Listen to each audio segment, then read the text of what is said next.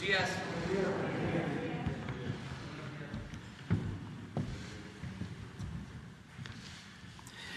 Pues estamos iniciando la semana y vamos a informar, como siempre lo hacemos, los lunes sobre los precios, quién es quién en los precios de los combustibles y también sobre las remesas, lo que envían nuestros paisanos a sus familiares, que nos ayuda mucho, es lo que más apoya la economía popular, la economía de nuestro país. Vamos a, que nos informe Ricardo Sheffield. Luego, eh, el arquitecto Román Meyer va a informar de lo que está haciendo la Secretaría de Desarrollo Urbano para que se amplíen y se construyan nuevos espacios deportivos en el país. Va a informarnos sobre el avance en eh, este aspecto. Ya nos los pidieron ustedes y por eso va a informar el secretario de Desarrollo, que viene acompañado de Luis Hernández Palacios, que es procurador agrario, que también está aquí con nosotros. Bueno, pues Ricardo. Gracias, señor presidente. Muy buenos días. Muy buenos días a todas y a todos ustedes. ¿Quién es quién en el precio de las gasolinas y del diésel?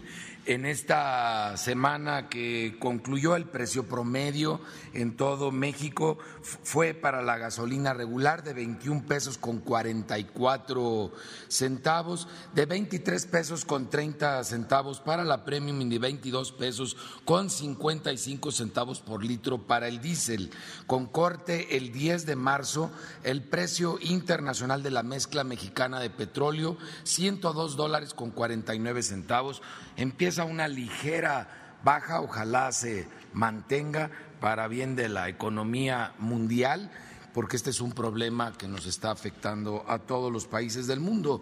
Y en esta semana es una situación histórica, por primera vez 100% de incentivo fiscal del IEPS a la premium, a la regular y al diésel. Habíamos tenido momentos en que algunas de ellas habían tenido este subsidio, este incentivo fiscal, por instrucciones del señor presidente, por esta dinámica en la cual por sus instrucciones está buscando que el precio sea el precio de noviembre del 2018, aplicando solamente la inflación y eso se está logrando y claramente nos beneficia de manera directa e indirecta a todo el pueblo de México.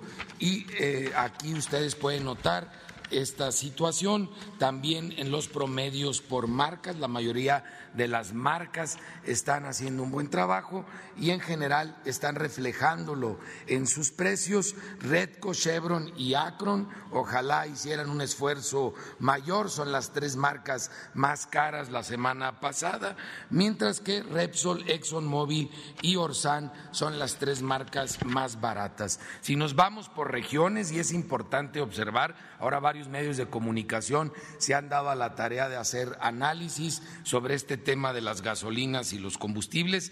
Qué bueno que nos empoderan con información. Esa información está disponible en distintas fuentes, como es la página de Profeco. Pueden ver la columna, que creo que es importante resaltar, de la TAR. La TAR en cada región es el precio promedio.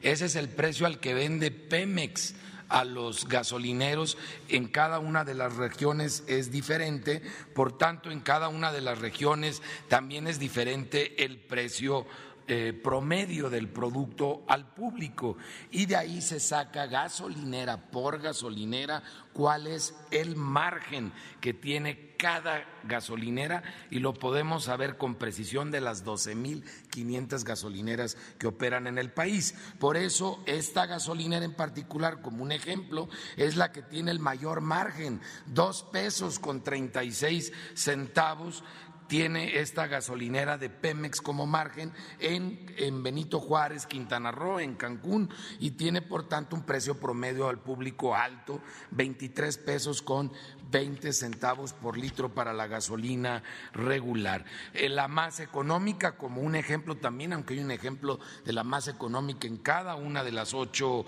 regiones en que se divide el, país para este tema, es también de Pemex, es en Minatitlán, Veracruz, con un precio al público de 20 pesos con 19 centavos, 16 centavos de margen, ahí la gran diferencia.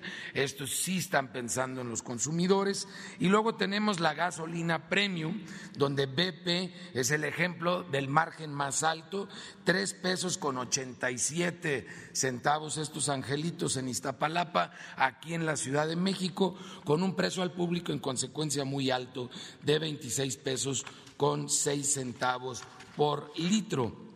Luego tenemos la más económica con un margen de 16 centavos, es de franquicia Pemex en Apaseo el Grande, Guanajuato, allá mis paisanos tienen a 22 pesos con 41 centavos el litro de la gasolina premium.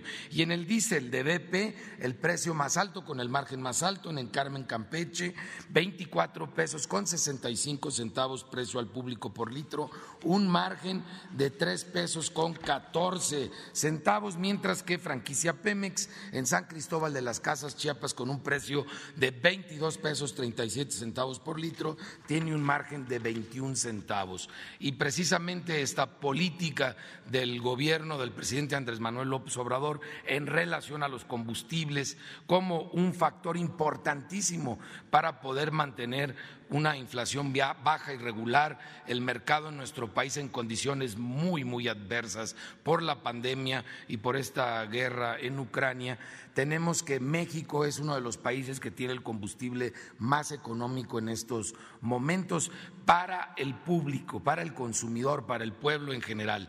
Alemania tenemos el precio ya convertido a pesos por litro de 45 pesos con 60 centavos el litro, Francia 43 pesos con 82 centavos, España 39 pesos con 74 centavos y en España sigue subiendo, está en una situación muy complicada, Estados Unidos convirtiéndolo de galones a litros y de dólares norteamericanos a pesos, 32 pesos con 62 centavos, todas las ciudades fronterizas lo están pudiendo constatar día con día.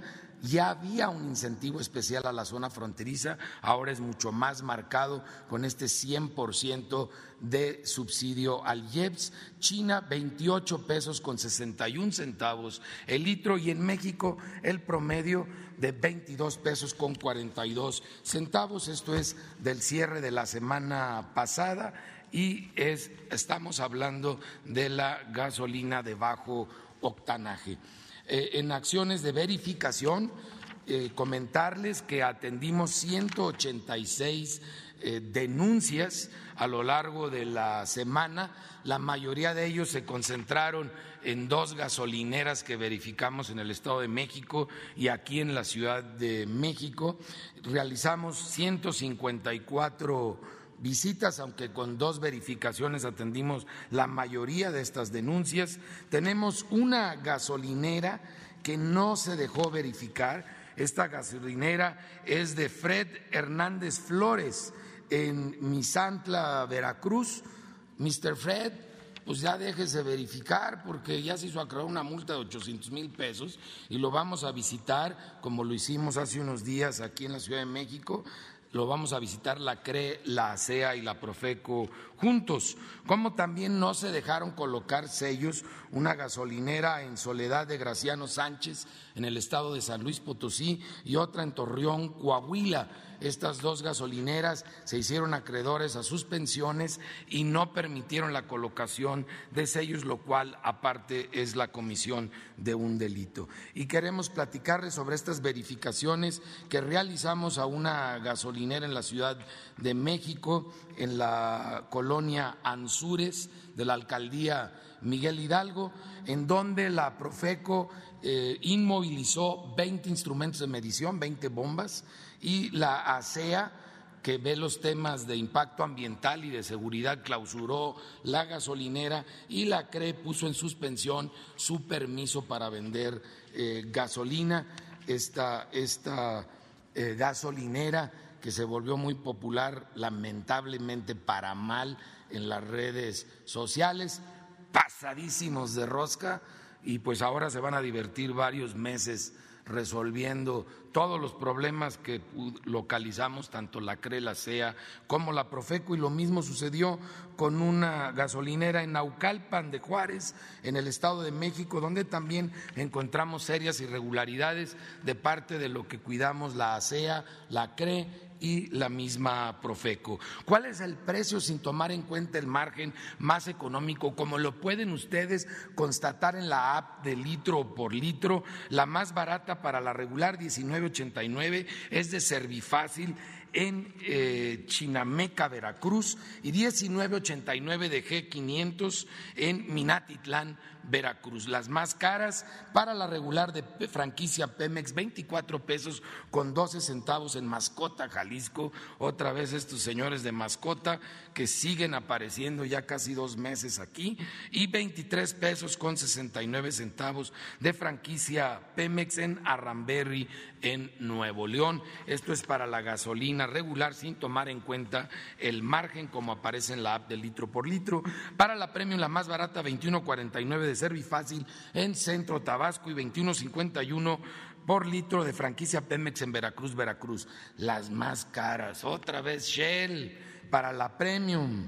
En Miguel Hidalgo, Ciudad de México, 30 pesos con 49 centavos, esto es la semana pasada, y 29.99 de Shell en Querétaro, Querétaro, este, también de la Shell. Eh, ahora sí que hay un dicho que dice que necia la burra al trigo. Eh, ojalá se vuelvan solidarios los de Shell, particularmente en este combustible. Ellos alegan que hace maravillas el combustible. La verdad es uno más de los combustibles, perfectamente sustituible por el de cualquier otra franquicia eh, no es turbocina ni es nada por el estilo. Diesel más barato, 2070 de franquicia Pemex en San Juan del Río Querétaro y móvil 2125. Esto en Pánfilo Natera en Zacatecas. Las más caras 2619 por litro en Tlanepantla en el Estado de México de Shell y 26 2560 por litro de franquicia Pemex otra vez en Mascota Jalisco y seguimos atendiendo el tema de eh, que no cobren los sanitarios de preferencia y sobre todo que los mantengan limpios. Vámonos al gas LP, también hay una ligera tendencia a la baja que ojalá para bien de todos los países, de toda la humanidad, siga a la baja porque son récords históricos que se han alcanzado. El 9 de marzo si convertimos a kilos y a pesos el precio internacional sería de 33 pesos con 50 centavos por kilo, mientras que el promedio de las 145 regiones en nuestro país fue de 24 pesos con 26 centavos por kilo. Si lo vemos para tanques estacionarios en litros, el precio internacional fue de 17 pesos con 88 centavos y el precio promedio de las 145 eh, regiones en nuestro país 13 pesos con 5 centavos, un precio significativamente por abajo de los promedios internacionales. Y seguimos encontrando varios expendedores de gas LP que dan por abajo del precio máximo todavía en cada estas de estas regiones. Hay ejemplos en Tlaxcala, en Oaxaca, en Chiapas y en el estado de Hidalgo. Grupo Centurión en Tlaxcala, Tlaxcala, 11 pesos con 68 centavos por litro cuando el precio promedio en esa misma región es de 12 pesos con 37 centavos. Y también tenemos ejemplos para cilindros de gas en los estados de Oaxaca, de Hidalgo, de Guanajuato, de Jalisco, de Nuevo León y de San Luis Potosí. Uno, Flama Azul, en San Andrés, en Oaxaca, 22 pesos con 7 centavos el kilo, cuando el precio promedio es de 24 pesos con 48 centavos por kilo. Y en verificación de gases de B realizamos 803 verificaciones, sancionamos a 10 porque tuvieron problemas con sus vehículos, los medidores de los vehículos, los medidores del gas, por lo cual inmovilizamos 10 unidades, que fue el 37% de las unidades verificadas, y encontramos un porcentaje relativamente alto de cilindros que sacamos del mercado por estar en mal estado, el 6.3%. Vamos ahora al quién es quién en los 21 productos de la canasta básica, los productos de la canasta básica, estos 21 productos en las cuatro regiones y otra vez lamentablemente, lamentablemente no son aliados de los consumidores. Soriana vuelve a ser el más carero en todo el país, en las cuatro regiones, en la zona centro de México. Soriana Hiper en Lerma, en el Estado de México, esta canasta la tiene en mil siete pesos con cincuenta centavos, mientras que en la central de abasto de Iztapalapa, aquí en la Ciudad de México, que es el más barato de todo el país, 806 pesos con 43 centavos, los mismos 21 productos, precios al menudeo. En la zona centro-norte, Soriana, en Tangamanga, San Luis Potosí, San Luis Potosí, 1.034 pesos con 30 centavos esta canasta, mientras que la central de abastos de Durango la tienen 795 pesos y, por ejemplo, Chedraui en Tonalá, Jalisco, en 917 pesos con 60 centavos.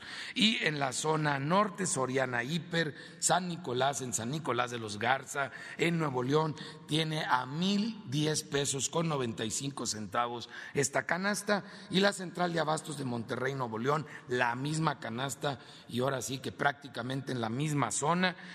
Monterrey, Nuevo León, 834 pesos con 30 centavos. Y por último, en la zona sureste, Soriana Hiper de Acapulco, tiene a 991 pesos con 90 centavos esta canasta y la central de abastos de Villahermosa, Tabasco, la tienen 842 pesos con 10 centavos. Si le buscamos, vamos a encontrar esos productos que necesitamos en casa a precios bajos de proveedores que sí sean conscientes de que deben de apoyar a los consumidores, al pueblo donde viven.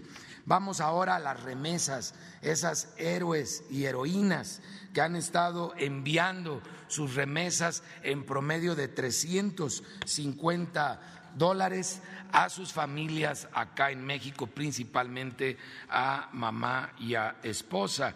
Y tenemos nosotros que se vuelve a superar el récord en, este año. Estuvimos 73.35% por arriba de las remesas del 2018, 58.19% por arriba de las del 2019, 49.98% por arriba del año 2020 y 19.57% por arriba de las del año pasado. Si lo vemos en términos sexenales, lo tenemos ahí, el sexenio 2006-2012 tuvo una ligera baja al final del sexenio, sobre todo la segunda mitad del sexenio.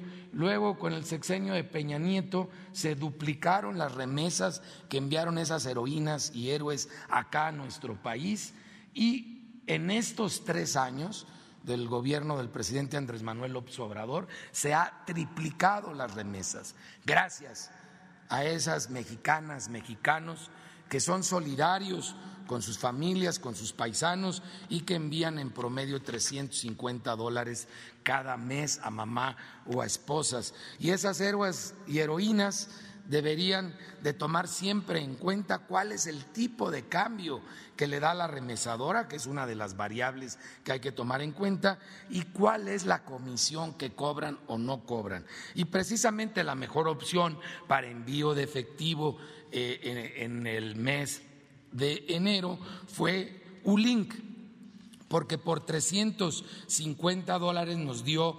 7.385 pesos ya aquí en México. Y lo hizo porque no cobra comisión, es de cero dólares, y el promedio del tipo de cambio para ese mes fue de 21 pesos con 10 centavos. La peor opción fue Western Union para que lo eviten.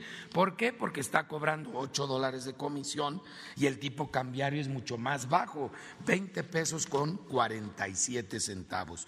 Y si es depósito a cuenta, Ulink te da los mismos 7.385 dólares porque no cobra comisión tiene el mismo tipo de cambio de 21 pesos con 10 centavos por dólar, mientras que la peor opción fue Cloud Transfer Services, que cobró una comisión de 10 dólares estos angelitos y un tipo de cambio muy malito de 20 pesos con 70 centavos, por eso nos dieron 7 mil 38 pesos por los 350 dólares. Y ustedes allá deciden a quién le van a mandar el dinero, pero también en dónde lo va a ir a recoger y Telecom es una muy buena opción con 1.730 sucursales en todo el país, cubre 1.210 municipios, el mejor horario lo tiene OXO con 19.146 eh, opciones en donde ir y también hay la igual de condiciones en muchas otras opciones que tiene nuestro país.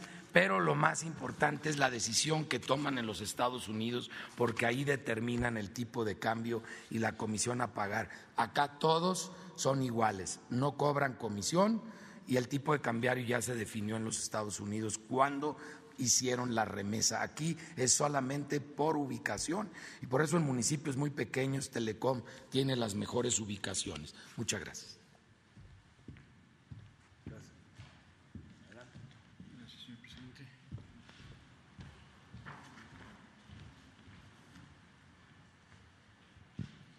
Muchas gracias, señor presidente. Muy buenos días, compañeros y compañeras. Daremos un breve resumen de los avances del programa de mejoramiento urbano con un enfoque en materia deportiva. Siguiente lámina.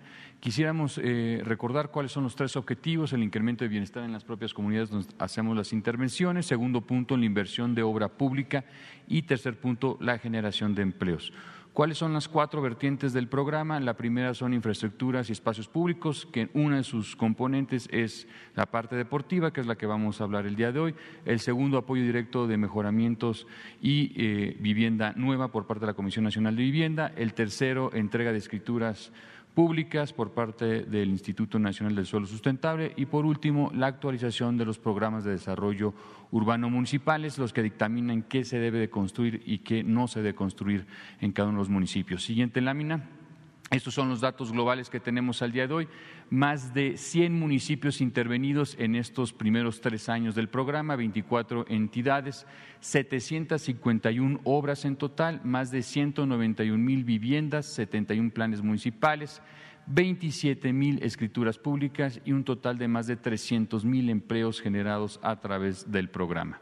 Esto, si lo pudiéramos nosotros poner en metros cuadrados, estamos hablando de 5.7 millones de metros cuadrados, lo equivalente a más de 300 zócalos de la Ciudad de México, con una población beneficiaria de 5.3 millones de personas, tomando en consideración 750 metros de distancia de las intervenciones. Ese es el radio de actuación que estamos tomando en consideración y hoy en día tenemos un total de 28 reconocimientos y menciones nacionales e internacionales en materia de diseño y proyectos arquitectónicos. Siguiente lámina. Esta es una lámina que nos resume en los primeros tres años el total de los componentes de educación y cultura tenemos 145 intervenciones, calles 193, en materia de salud 23 unidades, en temas deportivos 126, espacios públicos 222 y comercio, esto quiere decir mercados públicos, un total de 41. Ahora, este, aquí tenemos en la mano derecha el total de eh, canchas deportivas, 21, módulos deportivos 82 y unidades deportivas 55 un total de 158 espacios que tienen diferentes componentes en materia deportiva, 93 municipios, 21 estados, un total de inversión de 4.300 millones de pesos o lo equivalente a 1.7 millones de metros cuadrados en materia deportiva. Siguiente lámina. Tenemos lo que corresponde el primer año. Empezamos en el 2019 con un enfoque particularmente en la frontera norte. Teníamos en ese entonces 24 municipios, 11 estados. Tenemos un mil, eh, más de mil millones de pesos, casi un millón de metros cuadrados, 17 canchas deportivas, 30 módulos, 17 unidades deportivas. Un total de 66 espacios. Siguiente. Aquí tenemos algunos ejemplos del tipo de equipamiento que realizamos en el primer año del programa un polideportivo en Mexicali, centro deportivo en Los Cabos, tenemos también en Tijuana y una alberca eh, olímpica en Ciudad Acuña. Siguiente lámina. 2020. En el 2020 dejamos lo que corresponde a la frontera norte, nos empezamos a concentrar más en el centro sur del país, 20 municipios, 10 estados, 1.100 millones de pesos, casi 600 mil metros cuadrados de equipamiento, una cancha deportiva, 29 módulos deportivos y 7 unidades, un total de 37 espacios. Recordar que cada uno de estos espacios tiene diferentes componentes deportivos. Siguiente lámina, aquí algunos ejemplos. Tenemos Campeche, Ecatepec, Texcoco, Progreso, son diferentes eh, eh, espacios públicos, unos ejemplos, algunas fotografías. En la siguiente lámina tendríamos el resumen de las acciones del 2021, el año pasado, Aquí hubo un incremento importante en materia de intervención a través del programa de mejoramiento urbano y también, obviamente, en la parte deportiva. 32 eh, municipios, dos estados, 2.200 millones de pesos y más de 2 millones de metros cuadrados en materia deportiva. Particularmente tenemos una concentración importante en Baja California, Sonora, el Estado de México en las inmediaciones del aeropuerto Felipe Ángeles y lo que corresponde eh, en las inmediaciones del corredor del tren Maya. Tenemos estas tres canchas, 23 módulos deportivos, 29 unidades deportivas. Siguiente lámina. Algunos ejemplos, tenemos un parque lineal en Tecámac, tenemos eh, Teapa Tabasco, el Parque Papagayo, que ya lo, entregamos con la gobernadora hace un par de semanas, y lo que corresponde el primer bachillerato tecnológico en materia de béisbol en Hermosillo, Sonora. Siguiente lámina. Ahora lo que tenemos al día de hoy son los primeros ejercicios. En el 2022 nos estamos concentrando en el Istmo de Tehuantepec, es donde estamos haciendo las inversiones del programa de mejoramiento urbano en equipamiento, espacios públicos, acciones de vivienda, regularización y la actualización de los programas eh, municipales. Es de donde hoy en día estamos ya trabajando. Tenemos un avance aproximadamente del 10% de estas obras y estos equipamientos en el Istmo de Tehuantepec. En la siguiente lámina tenemos ya una lámina resumen. Esta es, digamos, la lámina más, más importante. Tenemos un total de aproximadamente 640 equipamientos deportivos en sus diferentes modalidades. Tenemos 255 canchas de usos múltiples, en atletismo 26 espacios, en fútbol 160 espacios prácticamente, básquetbol 51, voleibol 21, béisbol 49, natación 7 equipamientos, en ciclovías tenemos un total de 10, skate parks tenemos 33, que es un deporte eh, mucho en materia, digamos, urbana, y frontón tenemos nueve equipamientos.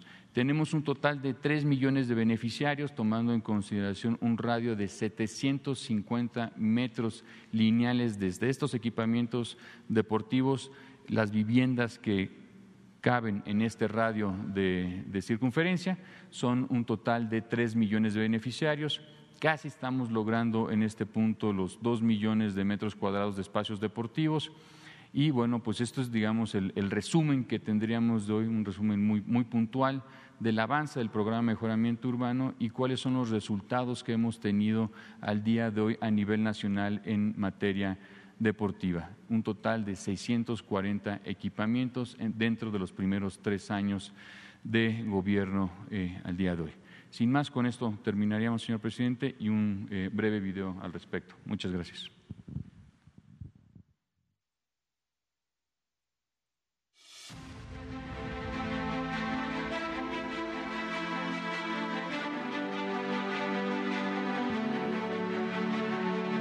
Toda la niñez, la juventud, las nuevas generaciones aquí van a tener un buen desarrollo integral para que sean una gente de grandes cualidades y deportistas. Ahorita tenemos una super obra en el cual pues, hay que explotarlo y invitar a la niñez, a la juventud, inclusive a la gente adulta pues que haga deporte. Y ahora con estas obras ha sido increíble para nosotros, para toda nuestra comunidad, porque ya tenemos talleres. Mucha gente quiere venir a hacer deporte, a hacer actividad, a venirse a recrear aquí a la lija. Entonces, muchos beneficios que estamos teniendo. Ahora ya hasta nos sentimos así como de, ya voltea el mundo a vernos también acá en la lija. Bueno, nos benefició a todos, porque este parque antes era un basurero. Ahorita los, los muchachos lo están aprovechando para jugar. El gobierno hizo de un espacio que totalmente no valía la pena, un espacio muy bueno.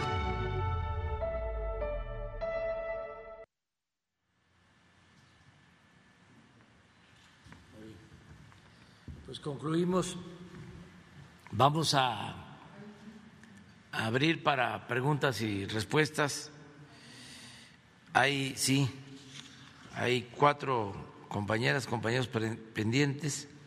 Juana, Janet Galindo, no sé si está. Gracias. Muy buenos días. Buenos días, señor presidente. Janet Galindo, de la Chispa, eh, Grupo Transmedia La Chispa, eh, Campeche, Tabasco, Yucatán eh, y Ciudad de México. Perdón.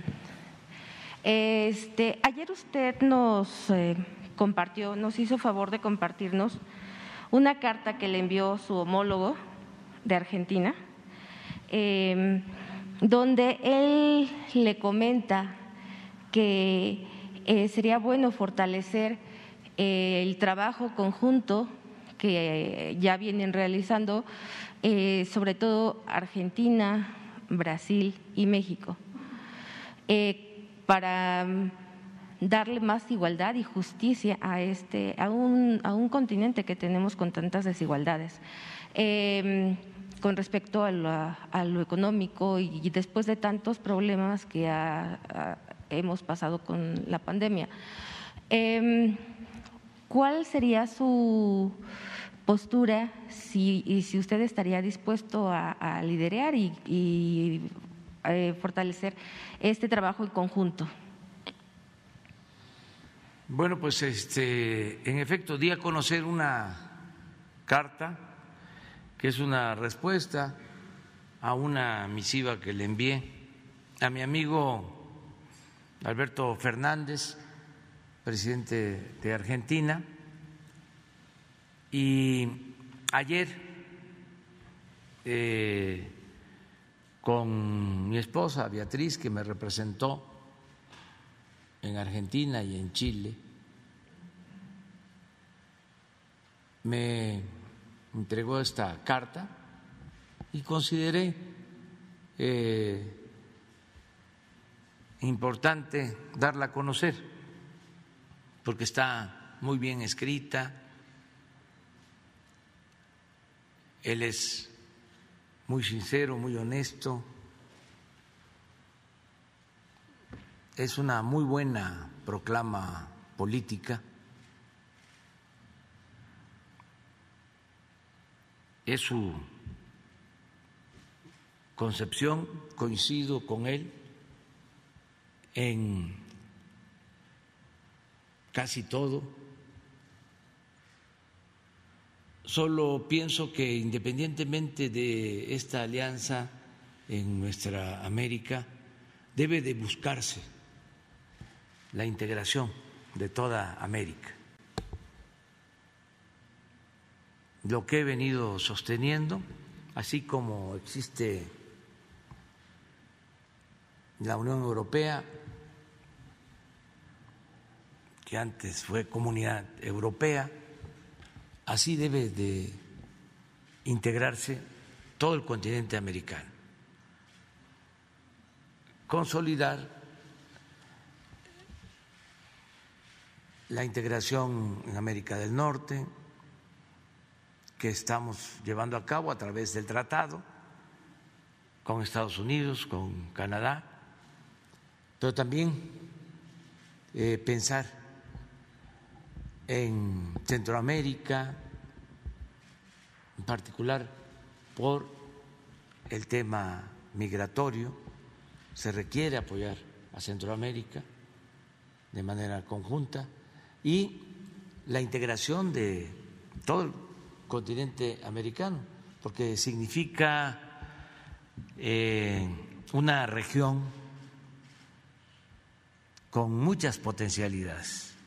Esa es la región más importante del mundo. Así como Alberto habla de las desigualdades del continente con más desigualdad, así también, sin duda, es el continente con más potencial económico, comercial. Son muchísimos los recursos naturales del continente americano, su fuerza de trabajo joven, su avance en materia tecnológica, su eh, fortaleza en cuanto a la capacidad de consumo, de compra de los habitantes de América. Es de los ingresos por persona más altos del mundo, este, lo que representa la población del continente americano. Entonces, eh, es muy buena la propuesta de Alberto y él es un muy buen gobernante, enfrentando pues los mismos problemas que enfrentamos aquí con eh, una minoría rapaz que estaba acostumbrada a saquear, a robar, que como sucede aquí en México, también en Argentina, tienen el control de la mayoría de los medios de información. Y como le expuse en la carta, de manera hipócrita, luego de que ellos endeudaron a Argentina, el antecesor, con gobiernos extranjeros, con el Fondo Monetario Internacional, contrajo una deuda enorme, les dieron todo ese dinero porque eh, habían elecciones y querían que se religiera el que estaba de presidente. Entonces no les importó eh, sobrepasar los límites de capacidad de pago de Argentina. Y luego de que endeudan a Argentina, empiezan una campaña en contra del que hereda esa enorme deuda. Afortunadamente ya se logró un acuerdo. Eh, les están dando plazos, aceptó la propuesta del Fondo Monetario Internacional y es un respiro para Argentina. Y como me dice Alberto, ya el año pasado crecieron después de una situación muy crítica al 10.5% y yo espero que les vaya bien y eso es lo que puedo comentarte. Eh, me gustaría incluso, porque mucha gente no tiene acceso al Internet, pero sí nos escucha por la radio en todo el país, sí está pendiente de las mañaneras. ¿Por qué no la lees, de favor? La carta, ¿por qué? Esto llega a más personas. Sí, buenos días. Eh, la carta dice así, eh, Andrés Manuel López Obrador, presidente de los Estados Unidos de México, presente. Mi muy querido amigo, hemos tenido el placer de recibir en nuestra Argentina Beatriz, tu compañera de vida. Ha seducido a todos con su frescura, su maravilloso carácter y su envidiable inteligencia. Sus comentarios teológicos me fascinaron. Aunque dejó en evidencia mi supina ignorancia religiosa, ha echado luz sobre lo poco confiable que resultó ser San Pablo. Entendí que María Magdalena era mejor persona de lo que dicen los moralistas y descubrí que Judas Tadeo no era tal. Bromas aparte, su conversación es atrapante. Me acompañó a un acto conmemorativo del Día de la Mujer y dejó un extraordinario mensaje ante decenas de miles de personas reunidas en un barrio humilde de los alrededores de esta ciudad. Créeme que te ha hecho quedar muy bien a ti y a tu siempre querido pueblo. Tienen en ella a una gran representante de esa sociedad mexicana que tanto amamos y valoramos los argentinos. Quiero agradecerte las palabras que has escrito en tu carta. Han sido un bálsamo para mi espíritu en un tiempo tan difícil como en que me ha tocado enfrentar.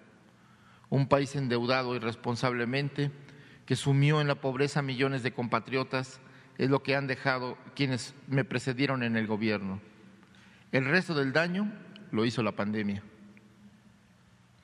A pesar de todo, estoy seguro de que lentamente vamos poniendo el país en la senda del crecimiento. El 2021 terminó con un incremento del PIB del 10.3% y ya tenemos más empleos formales que los que se registraban antes de desatada la pandemia. Ahora nos queda cerrar el plan de facilidades extendidas con el Fondo Monetario Internacional. Esta es la tarea más penosa. No hay nada que peor que confrontar posiciones con los cultores del peor capitalismo financiero. Aún así, hemos obtenido un acuerdo beneficioso para el país, pues evitamos los típicos planes de ajuste con los que los neoliberales pretenden resolver los desequilibrios económicos. Para ellos, los desmanes que causan los poderosos deben resolverse a costa del sacrificio de los más vulnerables. Esa lógica nunca lleva, conlleva soluciones justas y eso irrita a cualquier hombre de bien. He visto que has estado con mi querido amigo Lula. Es una gran persona y el mayor líder de Sudamérica que ha tenido y tiene. Deberíamos acompañarlo en todo lo que esté a nuestro alcance. Si eso ocurriera, le haría un gran bien al sufrido pueblo brasileiro. Pero además, imagino que nos permitiría fortalecer el México-Brasil-Argentina, un eje en torno al cual podría encaminarse la política de la región en pos de una mejor calidad democrática y fundamentalmente en una más justa distribución del ingreso. Nunca debemos olvidar que vivimos en el continente más desigual del mundo. Ingenuamente creí que el dolor que nos causaba la pandemia, con tanta enfermedad y tanta muerte, nos haría revisar la injusticia global en la que vivimos. Pensé con esperanza que el capitalismo se revisaría, se animaría a recuperar la ética social que mancilló por la avaricia de los poderosos. Me equivoqué. Tras la pandemia no logramos mejorarnos como humanidad. Solo corroboré que, que los que eran buenos tras la pandemia resultaron buenísimos, pero los que eran malos acabaron siendo peores. Creo, querido Andrés Manuel, que debemos unir esfuerzos para cambiar esta realidad tan indignante. Creo también que debemos ponernos al frente de aquellos que tenemos firme convicción de que a los únicos a los que les debemos lealtad es a aquellos que han quedado atrapados en el cono de la marginación y la pobreza. Si el capitalismo sigue acotando el número de consumidores, empobreciendo sociedades, un día asistiremos impávidos a su propio suicidio. Tanta inmoralidad no puede resultar impune. Le dije a Beatriz que quiero recibirte en Argentina. Sé que no eres amigo de salir de México, pero deberías hacer una excepción solo para arreglar la vida de alguien que te quiere, te respeta y te admira. Ese soy yo. Si algo bueno me ha dejado este tiempo tan difícil fue el haberte conocido. Una vez Angela Merkel me preguntó cuál era mi opinión sobre vos es la primera vez en muchas décadas que México tiene como presidente a un hombre decente y eso en México es una revolución. Le dije sinceramente. Gracias por los buenos augurios del hijo que llegará en abril. Te confieso que aún me conmueve la novedad. Después de abril, además de conmoverme, no me dejará dormir. Espero verte y abrazarte muy pronto. Aquí donde el continente termina, tienes un amigo para siempre. No lo olvides. Recibe todo mi afecto. Sinceramente, Alberto Fernández. Pues esa es este, la carta que dimos a conocer ayer y un abrazo fraterno para Alberto. ¿En algún momento piensa hacer un viaje, una visita a Argentina? No lo descarto. Tengo ya eh, programado un viaje a Centroamérica. Centroamérica y el Caribe. Vamos eh, a estar en El Salvador, en Honduras, en Guatemala, en Belice y vamos a estar también en Cuba. Esto en el mes de mayo. Vamos a hacer este viaje.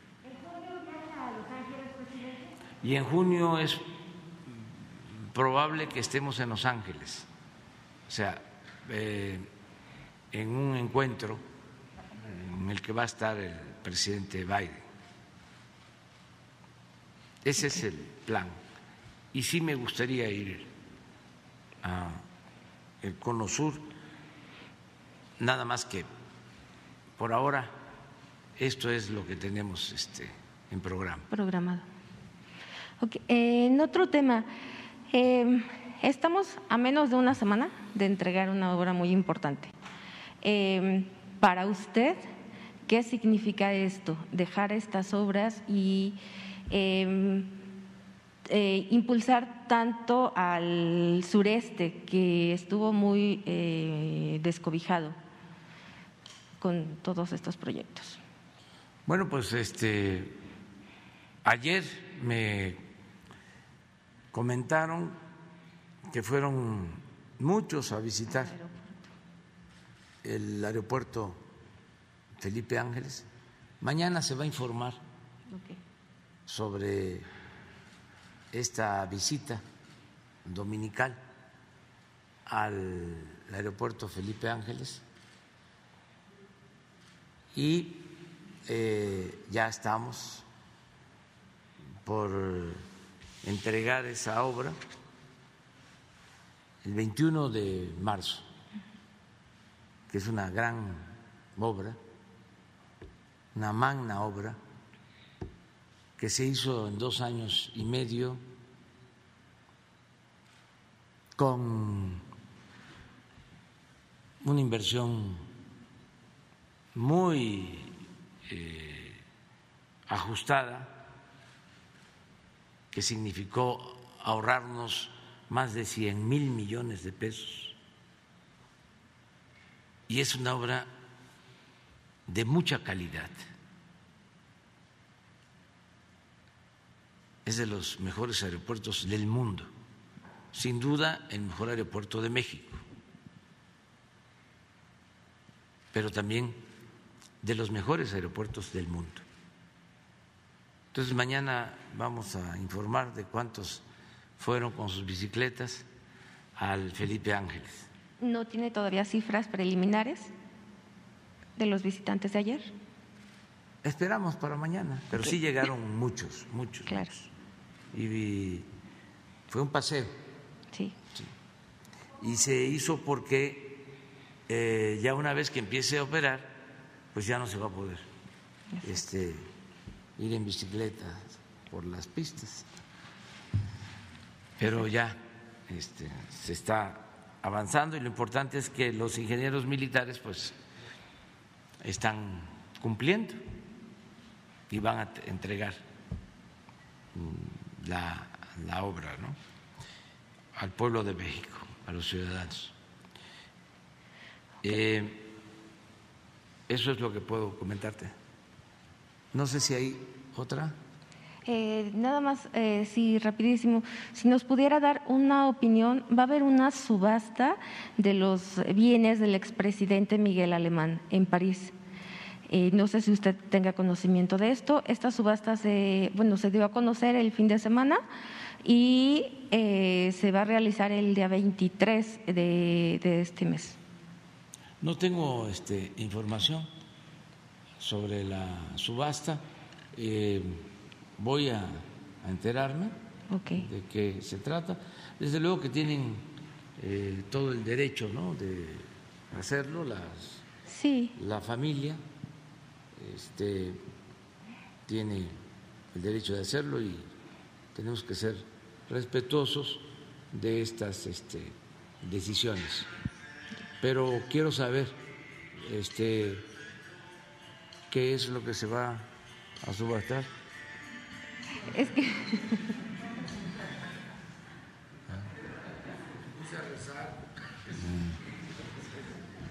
Bueno.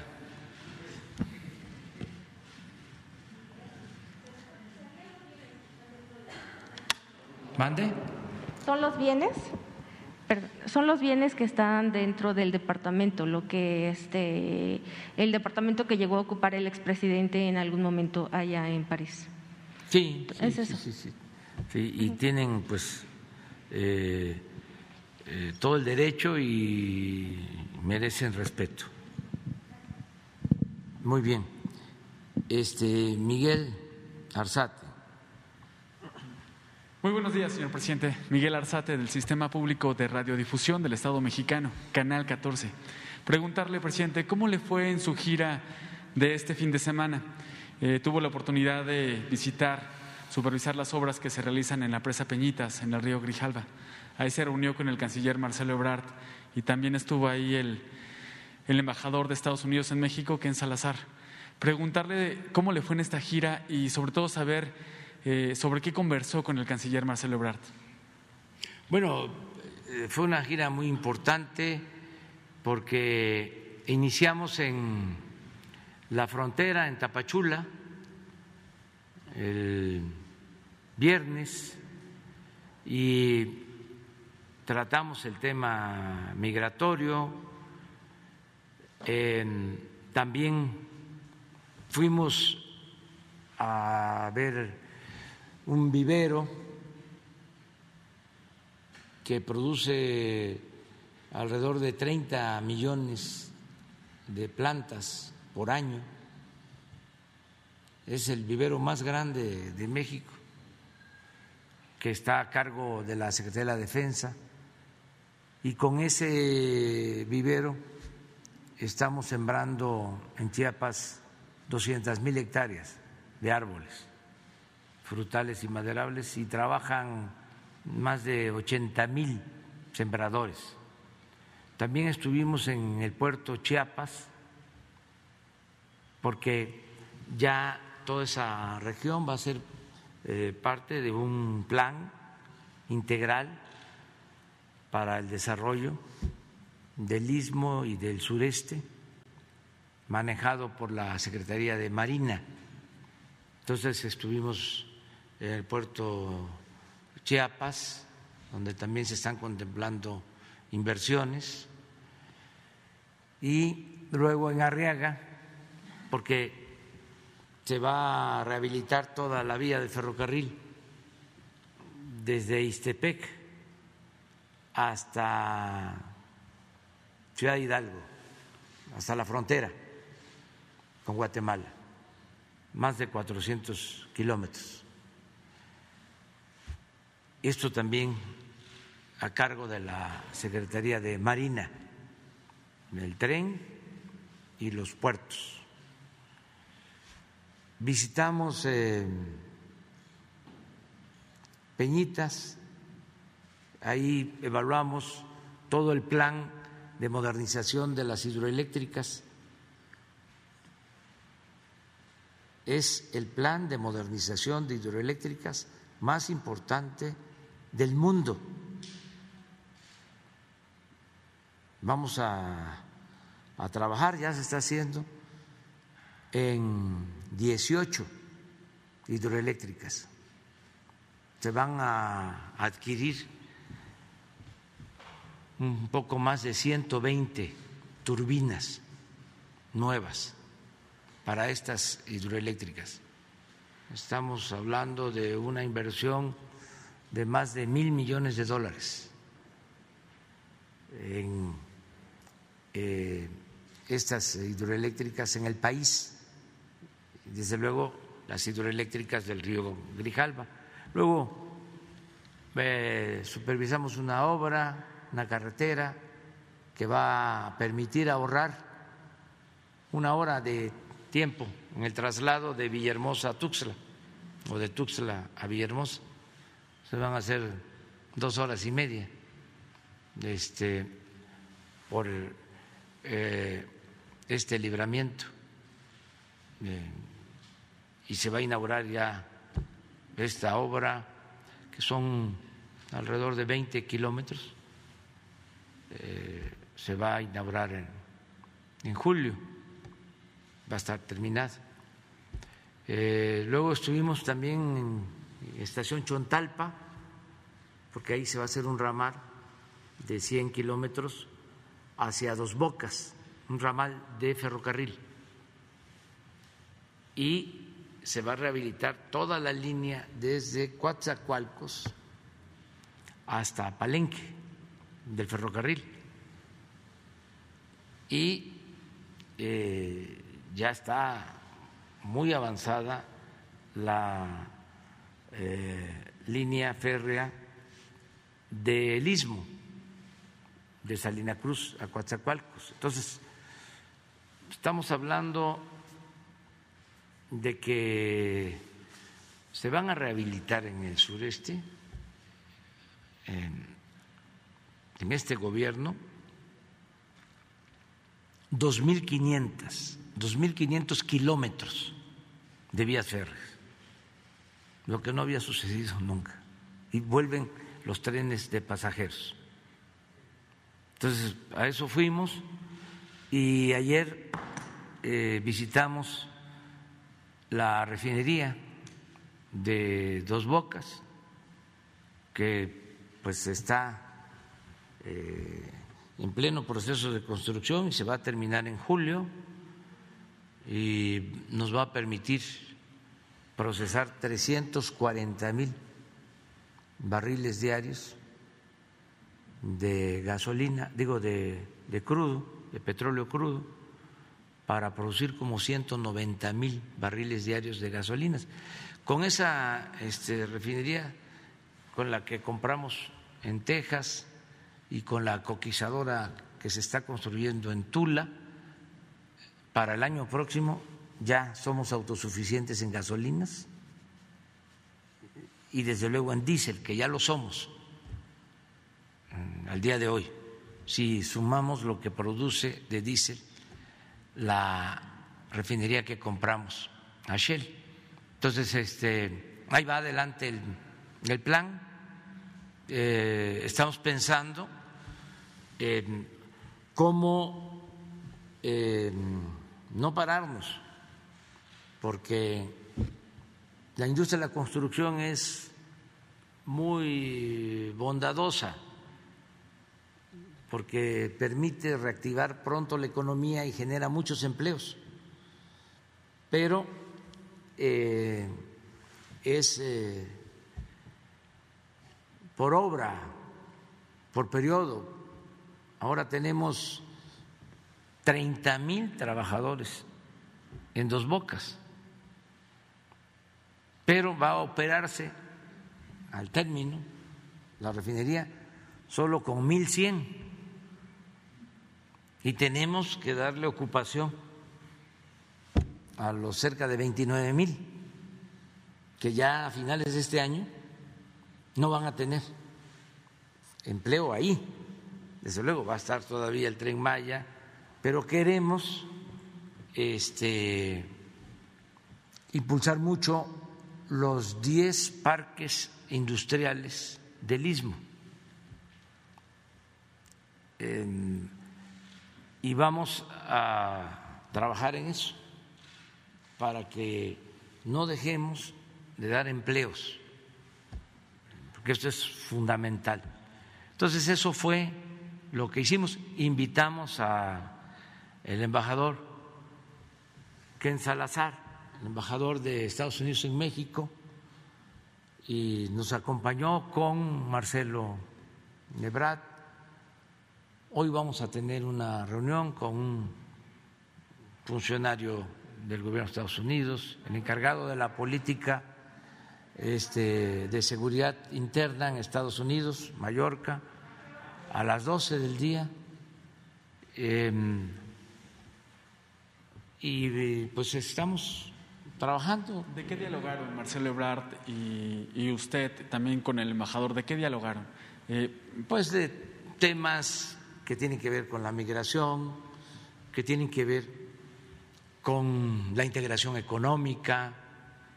Son muy buenas las relaciones con, el gobierno de Estados Unidos. ¿Con Marcelo Ebrard tuvo la oportunidad de hablar de este mensaje al Parlamento Europeo? Sí, sí, cómo no. Y pues él está totalmente de acuerdo con la postura que asumimos, sabe bien que no es un asunto eh, de preocupación por los derechos humanos, ni es un asunto diplomático, es un asunto por entero político. Entonces, para los que decían del por qué no contestaba la Secretaría de Relaciones Exteriores y por qué contestó la presidencia, porque es un asunto político. Aún siendo un asunto diplomático, es facultad del presidente atender la política exterior. Sin embargo, ni siquiera se puede decir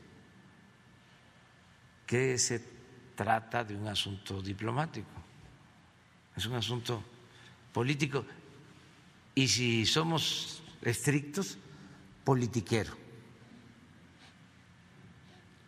Muy bien. Pues. Entonces, este, ni hablar de eso. Pues. Un, segundo tema. Eh, el jueves pasado en la es de, de risa si no fuese porque este se trata de una institución de otro país o de otro continente, pero la verdad son muy responsables y muy entrometidos, tienen mentalidad colonialista. Presidente. Muchas gracias, de verdad. En eh, un segundo tema, el jueves pasado en la Cámara de Diputados se aprobó una propuesta de decreto para eh, poner en, claro qué es la propaganda gubernamental, con la intención de que los funcionarios públicos puedan eh, hablar sobre la consulta de revocación de mandato y otros procesos, si es que se aprueba. Esta propuesta pasó al Senado, pero de aprobarse eh, podría eh, la consulta de revocación de mandato tener mayor difusión. Algunos legisladores eh, pronunciaban, decían que el INE no promueve ni deja promover. preguntarle concretamente, presidente, ¿usted considera que debe de promoverse más la consulta de revocación de mandato? Claro que sí. Y además así lo establece la Constitución. Y el INE con todo respeto, sin el ánimo de polemizar, está actuando de manera antidemocrática y están violando la Constitución. en la letra y en el espíritu, porque no quieren que se sepa de que va a haber una consulta, un ejercicio democrático. Es una paradoja. Un instituto que debe de promover la democracia está en contra de la democracia. No quiere que nadie se entere, para que nadie participe, que es lo que desea el bloque reaccionario y conservador. Entonces ellos están tomando partido, no están actuando como demócratas ni como auténticos jueces. Es realmente lamentable y muy eh, cínico.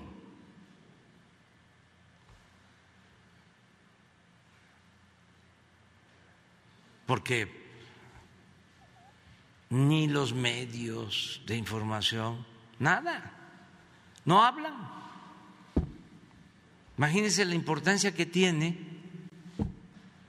el que se pueda llevar a cabo una consulta para que el pueblo decida si quiere que continúe el presidente o que renuncie. Es un hecho inédito. Es reafirmar que la soberanía eh, dimana del pueblo, que es el pueblo el que manda, que es el pueblo el que decide, que además si tenemos diferencias, como las tenemos, la mejor manera de resolverlas es por la vía pacífica y democrática, no con el golpismo, porque si no se opta por la vía democrática, ¿Por qué están optando Claudio X González y los traficantes de influencia y los periodistas vendidos o alquilados, más que periodistas, los dueños de los medios de información convencionales, no todos, pero sí la mayoría, o los intelectuales orgánicos, ¿a qué apuestan? Al golpismo, al golpismo mediático. No es eh, el que haya un golpe de Estado militar, no, es tener al gobernante que no se les arrodilla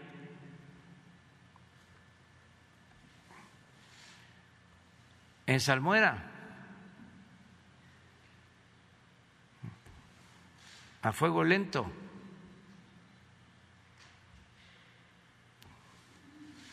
con guerra sucia, permanente,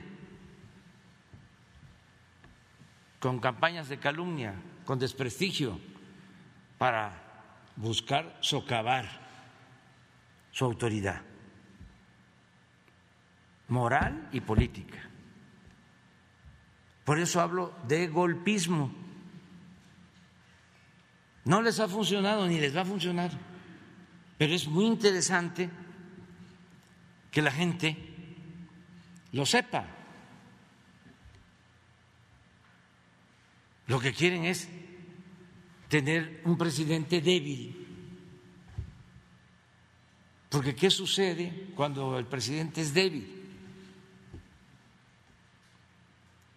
Ellos roban a sus anchas. Eso ya lo hemos vivido. Yo no voy a olvidar cuando me entrevisté con el presidente Peña, siendo él todavía presidente constitucional y yo presidente electo. Y en la plática me dice, me traicionaron.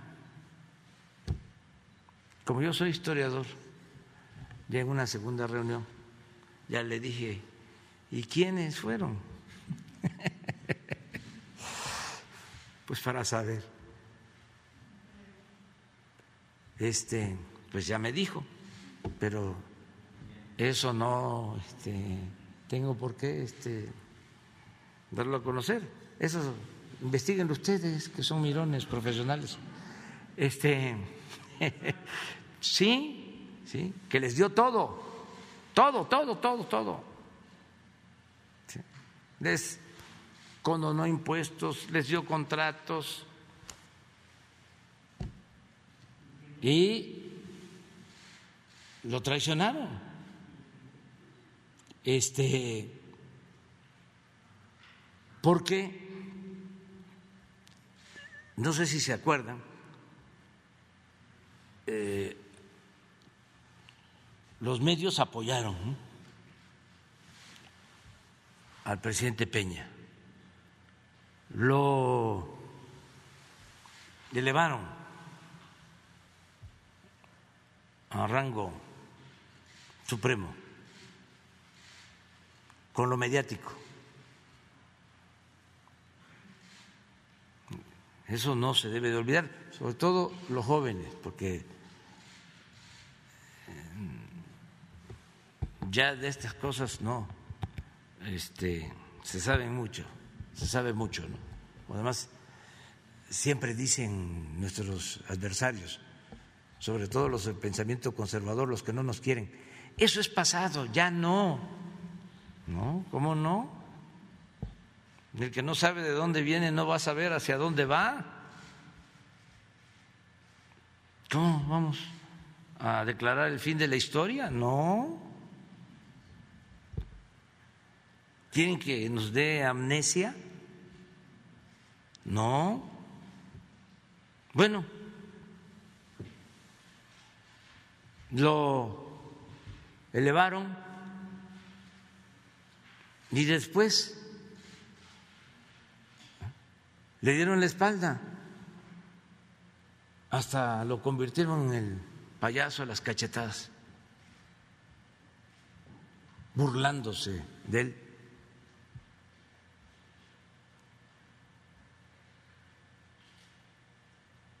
Entonces, esa eh, estrategia golpista, pues no debe de em, dejar de tener eh, un contrapeso, o sea, cuando menos que la gente sepa, tenga información, porque, repito, no son las bayonetas, no son los tanques, es el desprestigiar. Calumnia, que algo queda. Y vas este, quitándole fuerza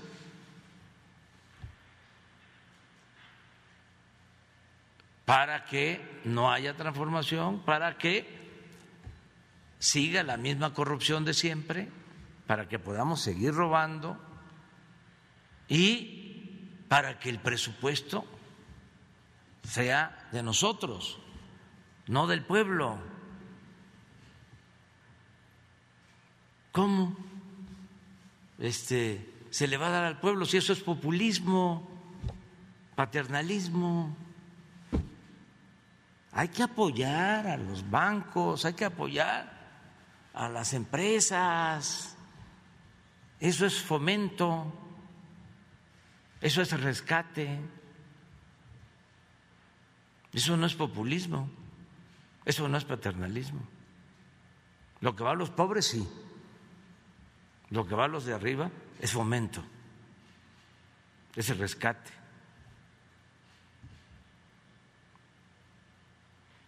Entonces, cuando hablo de golpismo, es eso. A eso me refiero.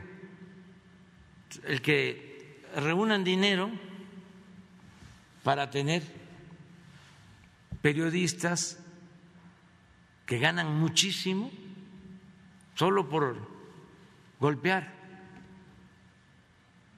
y medios que difunden campañas de desprestigio. Y esto sucede aquí, sucede en el mundo, en todos lados. Es este muy articulado. Si le rascan un poquito, ni siquiera mucho, la proclama de, o el pronunciamiento o la condena de los diputados de Europa sale de aquí. Tiene que ver con Claudio, con Aguilar Camín, con Krause,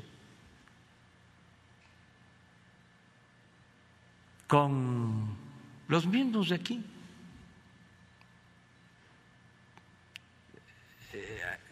que tiene una acción desplegada, los del bloque conservador, porque creen que con eso ya este, van a lograr sus propósitos. Se les olvida de que ya hay una nueva realidad y repito, no se pueden poner, no se puede poner vino nuevo en botellas viejas. Ya no, eso no funciona. Este, los internacionalistas, ¿no? Ahora que respondimos, qué barbaridad, qué falta de diplomacia.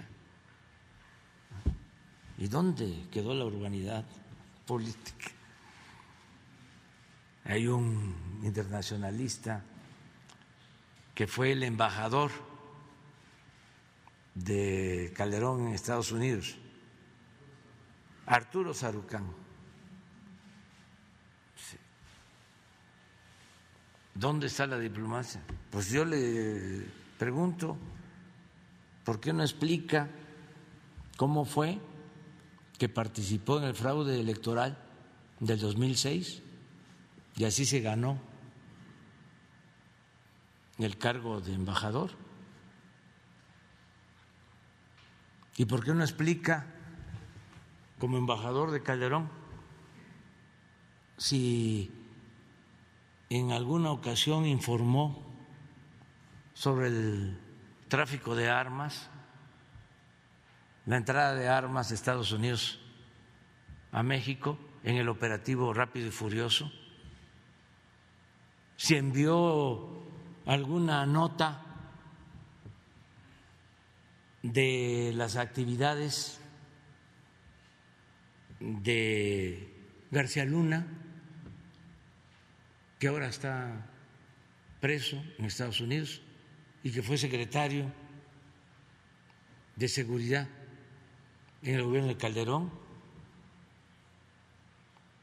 Entonces, esto es lo que está sucediendo, nosotros tenemos que seguir adelante y es, vuelvo también a decirlo, es este normal que haya debate. Nosotros no vamos a censurar a nadie. A veces hasta insultan mientan madre. y este, y no, prohibido prohibir, libertades plenas, libertad de expresión, no a la violencia, todo por la razón y el derecho. Y este pues ellos están en libertad de seguir haciendo toda su este, labor reaccionaria porque se oponen a la cuarta transformación. Yo les aconsejaría que siguieran así, que sigan su camino y que ya empiecen a seleccionar a sus candidatos para la presidencia, porque ya estoy viendo que eh, hay quienes manifiestan que van a participar, la señora Lili Telles, Cuadri, pero también seguro la señora Margarita Zavala, eh, hay tres, eh, Santiago Krill, este, a lo mejor Lore de Mola, Carmen Aristegui, el presidente del PRI, ¿cómo se llama? Alejandro Moreno, hay otro del PAN que también ya.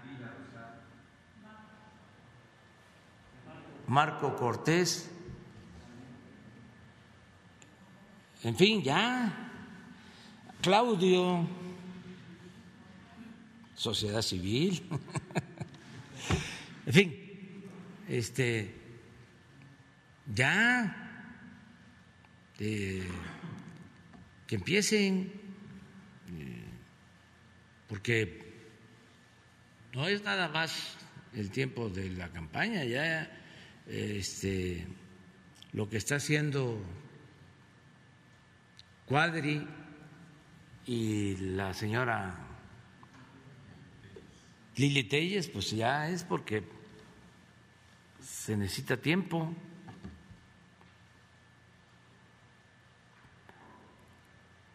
Y van a salir otros. Ayer o antier vi a un senador Cepeda. ¿Sí? ¿Es senador o diputado? Senador. Y eso está muy bien, adelante. Este, pero bueno, todo por la vía pacífica, por la vía electoral. Eh, y lo del golpismo, pues eh, si optan por eso, eh, pues también tienen derecho a hacerlo. Lo mejor sería, por ética, que transparentaran el dinero lo que usan para el manejo en redes sociales y lo que este, le pagan a los eh, periodistas mercenarios, golpeadores. Eh, eso sería bueno. Pero si no, si siguen así haciendo labor de zapa, pues nosotros vamos a ejercer nuestro derecho a la réplica. Y no creo que nos nieguen eso. Porque a veces quisieran que nos quedáramos así,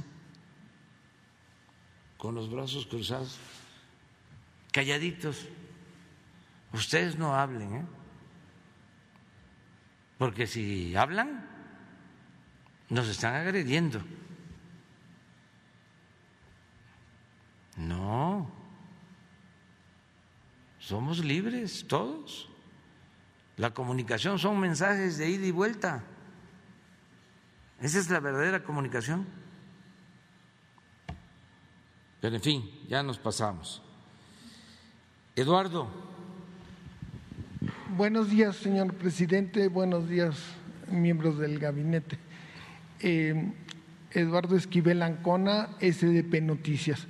Eh, señor presidente, yo le quisiera preguntar eh, qué opinión tiene sobre las declaraciones de José Manuel Álvarez Bueno, el canciller español, que dijo que, pues, que, estaba, que España estaba de acuerdo con las reformas, sobre, sobre todo la reforma eléctrica, pero siempre y cuando pues, este, no fueran retroactivas esas leyes y, los derechos, yo entender, los derechos conquistados por las empresas españolas en México no se afectaran. Entonces, y que las empresas españolas, que son más de seis mil que invierten aquí en México, este, no deberían de estar bajo sospecha porque siempre han, han tenido han respetado la ley, pero este, Yo creo que el, tiene malos datos este canciller español porque, pues, si bien es cierto, la mayoría de las inversionistas sí, sí hacen, sí cumplen con la ley mexicana, hay empresas como Iberdrola que está comprobado que eh, en el pasado, como usted dice, que hay que saberlo, cuando fue secretario de Energía Felipe Calderón y en la CRE estaba este, Dionisio Pérez Jácome, le dieron ilegalmente este, concesiones para comercializar entre privados eh, la luz, que estaba prohibido en ese entonces por el artículo 27 constitucional las sociedades de autoabasto tampoco eran permitidas y eso lo, hicieron. Entonces hicieron un gran negocio eh, en ese, en ese tiempo que la auditoría, auditoría Superior de la Federación lo examinó y vio que era ilegal. Entonces, eh, decir que no se cumplían las leyes, pues no es cierto. Y en España mismo, eh, si lo ha de saber el canciller, este, eh, está investigada Iberdrola, ya metieron a la cárcel a un miembro de José Manuel Villajerejo, este, lo metieron en la cárcel porque hubo actos de corrupción de la misma Iberdrola, y entonces esto es lo que este, Podría, y también recomendarle al canciller español que, lea el libro de Oriol Mayo, El cártel eh, español, que es un libro magnífico, que ahí viene cómo se comportan ciertas empresas españolas, no solo en México, sino en América Latina. Esa sería mi primera pregunta. Pues este yo creo que eh, se va a resolver lo de la reforma eléctrica y esto va a ayudar mucho a que ya se evite el que existan estos eh, absurdos, eh, las injusticias que se permitieron para favorecer a empresas extranjeras, como es el caso de Iberdrola. Yo creo que por eso es importante que se eh, apruebe la reforma eléctrica, porque se evita que haya abusos. Por ejemplo, eh, todas estas llamadas sociedades de autoabasto. Se entiende que alguien pone una planta, ya sea este, con el uso del viento, del sol, del gas, y que lo que produce es para su negocio, para este, la luz que consume en su empresa, en su comercio. Pero esto este, no es así. Eh, lo que hicieron fue crear una empresa y todos se volvieron socios de Iberdrola, se convirtió todo en un monopolio y ya todo era autoabasto. Eh, y esto significa pagar menos por la luz que lo que paga la familia o el consumidor doméstico. Todas estas este, trampas pues, las va a quitar eh, si se aprueba la reforma eléctrica. Y lo mismo lo de litio, no lo olvidemos, porque todo está en lo de la luz, pero eh, la reforma también contempla que el litio sea explotado por la nación en beneficio de México, que no sea explotado por empresas extranjeras, porque se trata de un mineral estratégico para el desarrollo de los países. No se va a poder sustituir el petróleo si no hay un desarrollo de litio para la producción de energías alternativas. Entonces, eh, todo eso es lo que comprende o lo que incluye la reforma eléctrica. Y los legisladores, diputados y senadores, son los que van a decidir. Y es muy interesante porque también es un emplazamiento para ver quiénes están a favor de la Comisión Federal de Electricidad, que es una empresa pública que da el servicio desde hace mucho tiempo y que eh, se propone no aumentar las tarifas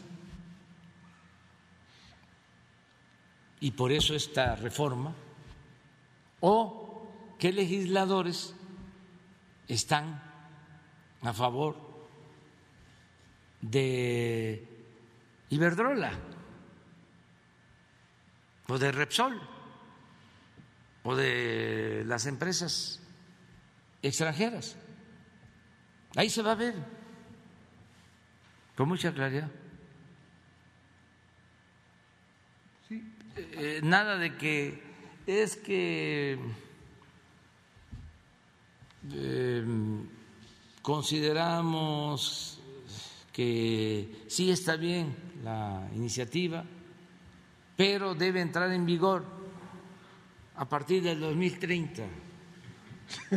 Vamos a poner un transitorio para que entre en vigor a partir del 2026. No, no, es que tenemos que fortalecer a la industria eléctrica nacional, porque si no nos va a pasar lo que está sucediendo en España. Y miren, aún con todo el poder que tiene eh, Repsol, Iberdrola y todas estas empresas,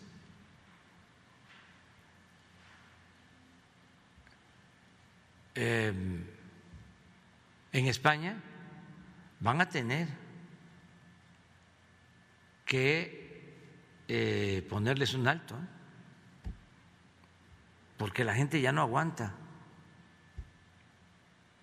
Los precios en España de la energía eléctrica, del gas, son elevadísimos. Este, hay familias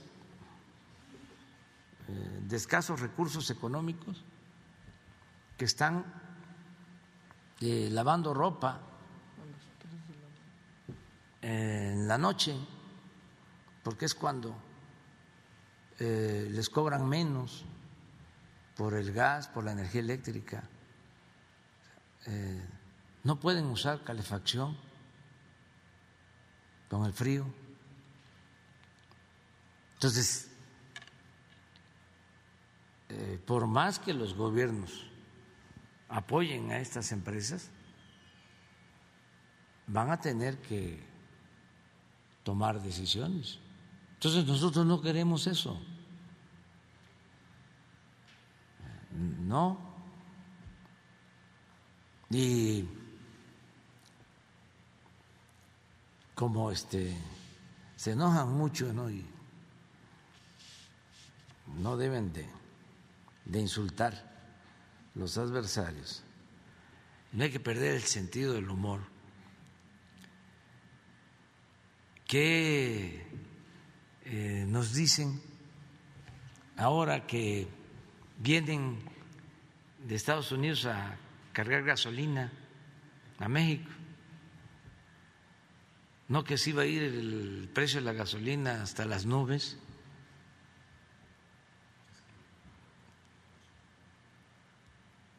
¿Por qué no pones este Otra vez. otra vez este el cuadrito del costo de la gasolina? Ya le voy a pedir a este a Krause que ya se venga acá, que está más barata la gasolina, que ya no esté viviendo en Estados Unidos.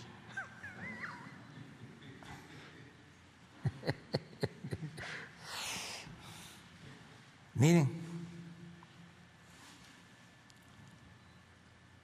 ¿saben por qué es esto? Ya se los expliqué. Primero porque no hay corrupción. Segundo porque tomamos decisiones desde el principio y estamos eh, reduciendo las importaciones de combustible. Tercero porque aumenta el precio del crudo y nosotros eh, podemos sostener el precio, que no haya gasolinazos, que no eh, aumente por encima de la inflación. ¿Y por qué lo podemos sostener? Porque las utilidades que tenemos por el incremento del precio del crudo nos alcanzan para eh, no cobrar el IEPS. Compensar. Pero, ¿qué ganamos además? Control de inflación. Eso se les olvida. Si no cuidamos la inflación, aunque aumentemos el salario, la inflación acaba con todo, la carestía de la vida. Entonces, si mantenemos este precio de gasolina, de diésel, eh, controlamos inflación o no se nos desata, eh, no se nos este, va de las manos. Les voy a mostrar una gráfica sobre el impacto que tiene en la inflación lo de manejo de los energéticos. ¿Por qué no le pides a Juan Pablo que nos ponga la gráfica de la inflación en Estados Unidos y de la inflación en México? Que también eso es lo otro. Aunque sea poco, es menos la inflación en México que en Estados Unidos. Pero van a ver eh, dónde está la diferencia. Es que el, Este, a ver si la tiene. Mire.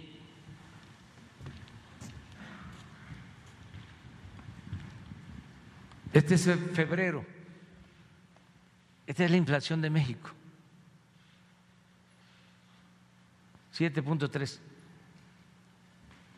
Estados Unidos, 7.9. ¿Pero qué hace la diferencia? Que en energéticos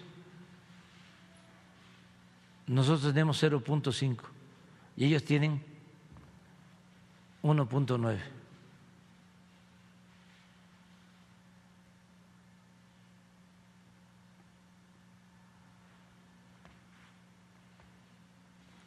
Y esto nos ayuda mucho, porque los tecnócratas dogmáticos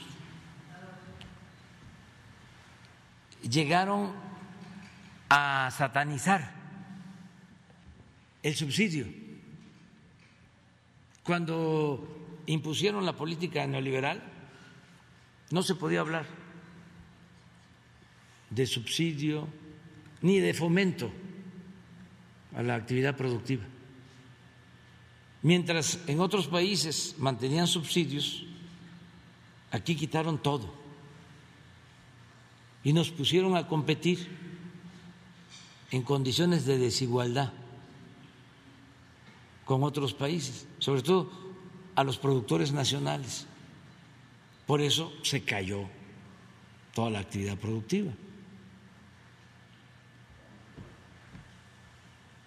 Nosotros tenemos una política pues distinta y esto nos ayuda y somos libres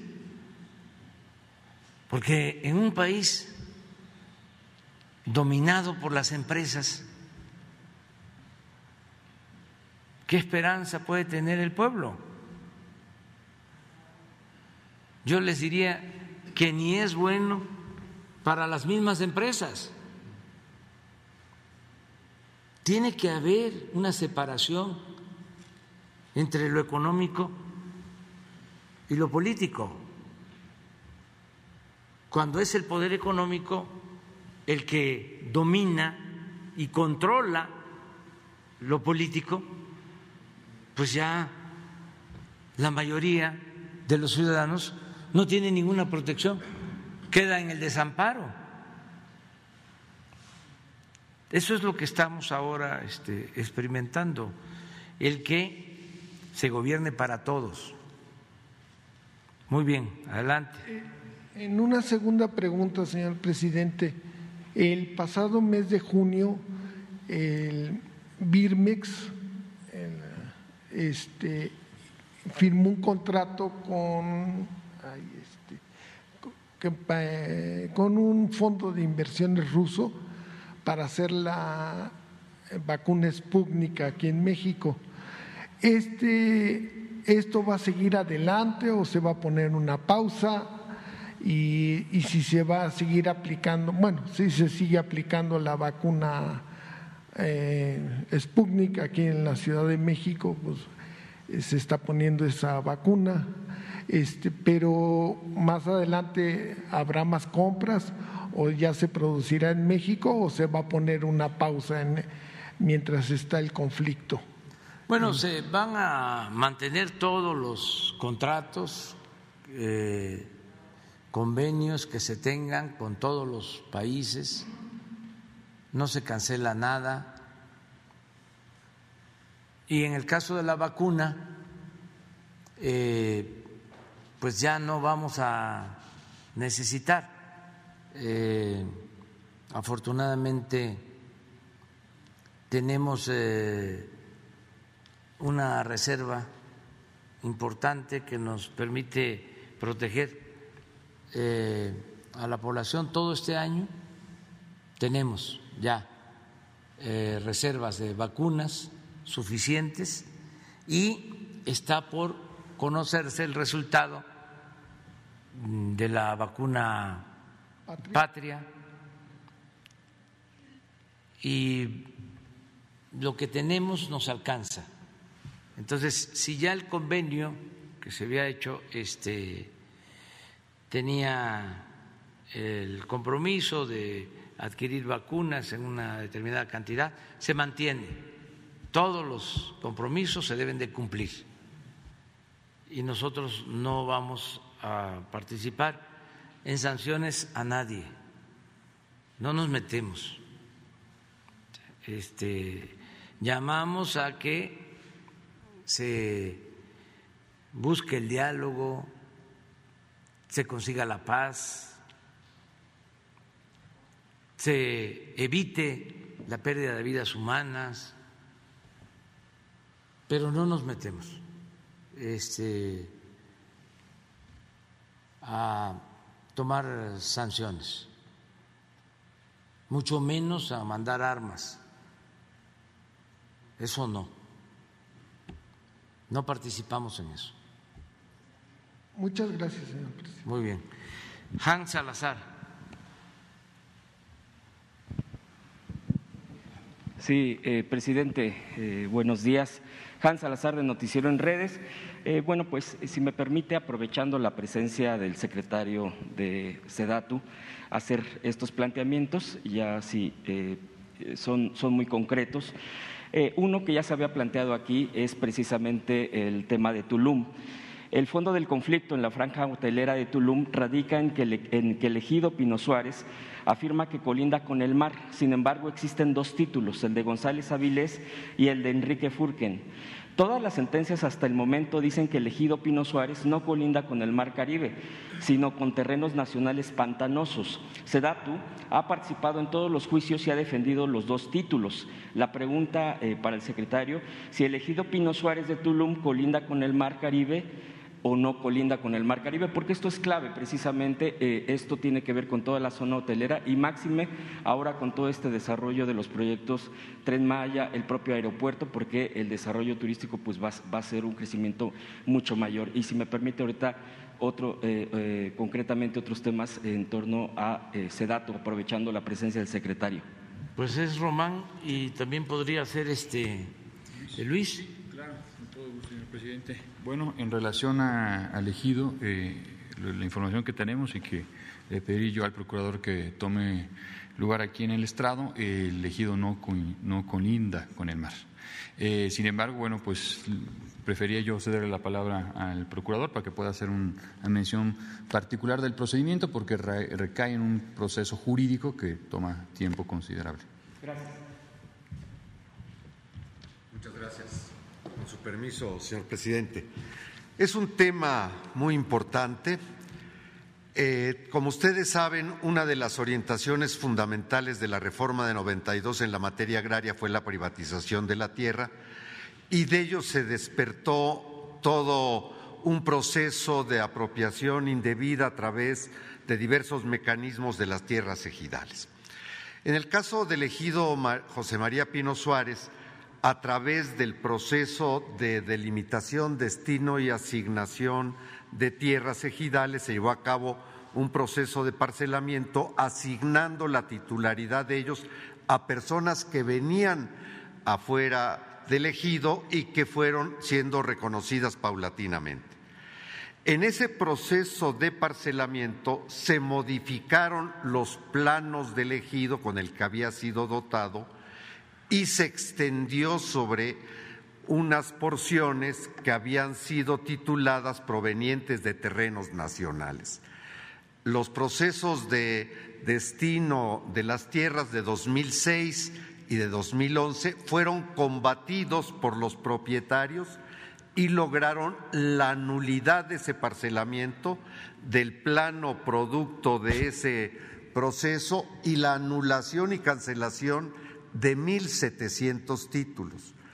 Igualmente, como resultado del amparo que se interpuso contra la sentencia y que la confirmó, se estableció una medida cautelar en 2020 que prohíbe a cualquier autoridad y principalmente, en este caso a la Procuraduría Agraria, en que sí tiene funciones de autoridad, a participar en cualquier nuevo procedimiento relativo a la delimitación, destino y asignación de tierras ejidales, es decir, a parcelamientos, mientras no se resuelvan los juicios en donde se está peleando la titularidad de los terrenos colindantes con el mar. Este es el estatus que guarda. Indebidamente el representante que existía del Registro Agrario Nacional en el estado de Quintana Roo contraviniendo las resoluciones a las que he hecho referencia, el año pasado emitió unos nuevos títulos, motivo por el cual y por instrucciones de nuestro señor secretario coordinador del sector agrario del Gobierno de la República, fue separado de su cargo y se reiteró la nulidad de los títulos de referencia. Entonces, actualmente, disculpe, no hay ninguno eh, que sea válido. No, ninguno. Todos están nulificados. Todos están no existen títulos válidos en este momento en este ejido. Muchas gracias. A sus órdenes. Gracias. Su permiso. Presidente, eh, dos puntos más. Eh, yo quiero preguntarle precisamente igual en torno a, la Secretaría de la SEDATU. El punto de las eh, que tiene que ver con invasiones a reservas ecológicas, eh, invasiones eh, para hacer vivienda, y esto sirve principalmente en el tema muchas veces para la clientela política de diversos partidos. Conocemos, pues, lamentablemente muchos casos de estos que se meten a espacios donde no deberían y eh, preguntar concretamente si la SEDATU junto con la Semarnat tienen eh, algún tipo de coordinación concretamente con programas o solamente con las propias funciones correspondientes. Por ejemplo, el Cerro del Chiquihuite, que sabemos eh, lo que ocurrió, la desgracia que ocurrió, ocurrió ahí, es una reserva ecológica invadida. El Programa Nacional de Vivienda dice que el objeto a recuperar es de la Rectoría del Estado. ¿Cómo le harán al respecto en torno al eh, Cerro del Chiquihuite y, en, este, en este caso. Y ahorita, pues el último tema, el último punto. Bueno, eh, en relación al primer punto de cómo, cómo estamos trabajando entre ambas secretarías, en materia de planeación y ordenamiento territorial, lo que venimos haciendo es un trabajo de coordinación en el ámbito normativo. Esto quiere decir que tanto las dos leyes que nos norman la parte urbana, la de asentamientos humanos, como la ecológica, buscamos mecanismos de coordinación. Dando un ejemplo particular en el Istmo de Tehuantepec con el corredor Maya, eh, hemos conformado el programa de desarrollo regional del corredor del tren Maya. Esto quiere decir que cinco estados se unieron unieron, digamos, una propuesta política para que tengamos como sustento un programa de ordenamiento territorial en estas cinco entidades. Lo que se busca es que los cinco estados, en lo que sería Chiapas, Tabasco, Yucatán, Quintana Roo, Campeche, actualicen sus programas de desarrollo y ordenamiento ecológico estatales y a su vez nosotros a través del propio programa de mejoramiento urbano, pero también por indicaciones del señor presidente, estaremos logrando una meta aproximadamente de 500 programas municipales actualizados al término del sexenio. Este es un trabajo eh, que no tiene precedentes en materia de planeación en este país. Esto nos va a permitir exactamente poder atender estos puntos, ya sea el chiquihuite u otro, porque no es el único caso, son muchos casos a nivel nacional, donde quede claramente plasmado en los programas de desarrollo urbano municipales, que son los que dictaminan los usos, los que llevan estos usos y que los ingresan en cabildo y que los ingresan en los registros públicos de la propiedad, que se encuentren actualizados. También, obviamente, tiene que haber un refuerzo, una política pública clara y contundente de no dejar que esto pase un caso en particular, como el caso de Tulum, donde la propia Semarnat presentó un juicio de amparo en contra de la nueva propuesta de programa de desarrollo urbano municipal, el cual hoy en día se encuentra frenado. Entonces, son este tipo de acciones, pero lo que nosotros queremos dar a entender es que trabajamos coordinadamente, que tenemos un presupuesto que nos han autorizado para que al término del sexenio podamos actualizar 500 programas municipales que se ingresen a Cabildo y que se ingresen en el registro público de la propiedad, dejando muy claro dónde sí y dónde no se puede urbanizar. ¿Cuáles son esos lagunas, esos mares, esas tierras, esos cenotes, todo lo que sería esos manglares que no se pueden urbanizar, que queden claramente especificados en los programas de desarrollo urbano municipales? Y del Chiquihuite sí habrá esa reubicación, ¿verdad? ¿Se está llevando a cabo? Del Chiquihuite vamos, eh, digamos, tenemos ya trabajo en coordinación eh, por parte de la Secretaría. Estaríamos en las próximas eh, semanas, meses, yo creo, viendo la posibilidad de si se pueden implementar apoyos de vivienda en la zona. Gracias. por último, presidente, el día de ayer tuvimos la oportunidad de asistir al Aeropuerto Internacional a la IFA, a la apertura precisamente del paseo ciclista, pero también del paseo peatonal, porque hubo un evento ahí. Eh, nos dimos cuenta que prácticamente se están afinando los últimos detalles en el tema de diversas vialidades, hay puentes, hay eh, avenidas, el tema de la, del transporte, el Mexibus, bueno, en este caso que tiene que ver con el Estado de México, y también eh, por eso quiero concretamente en el punto de la construcción del tren suburbano, que es el que va a conectar de eh, Buenavista al eh, aeropuerto. Hay un punto, y quisiera preguntarle en ese, en ese tenor, de Tultitlán a Buenavista y hacia el AIFA, eh, están pidiendo, de hecho tenemos el dato de que están paradas las obras porque hay una inconformidad de vecinos, ya que están solicitando la elevación del tren, de, bueno, de, esta, de esta ruta, en 2.3 kilómetros, estación de Agaves, estación Agaves a Avenida del Trabajo, Colonia 10 de Junio. Eh, esto tiene que ver, nos están explicando porque fuimos a campo, en torno a que la división que se haría si va por abajo la vía estarían afectando y dividiendo ahí la comunidad o las comunidades que se encuentran en esta zona y habría afectaciones diversas en el tema incluso porque ahí pasan también eh, tubería de Pemex eh, eh, tiene que ver con el tema también del tráfico, tiene que ver con el tema de la división de estas comunidades y más complejidad en, la movilidad.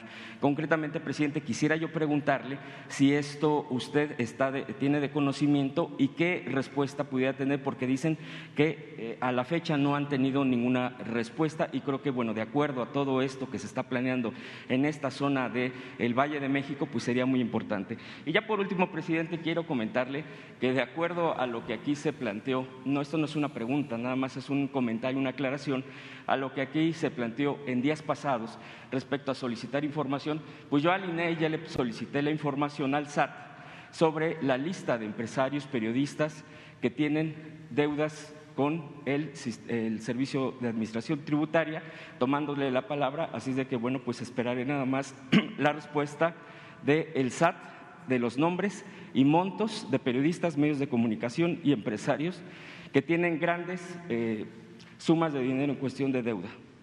Muy bien. Sería todo. Muy bien. Bueno, pues cuando tengas este respuesta nos este informas y este acerca de lo del tren del aeropuerto Felipe Ángeles a Lechería, que es el tramo que se está construyendo, hay en efecto eh, algunas partes donde se está dialogando para llegar a un acuerdo.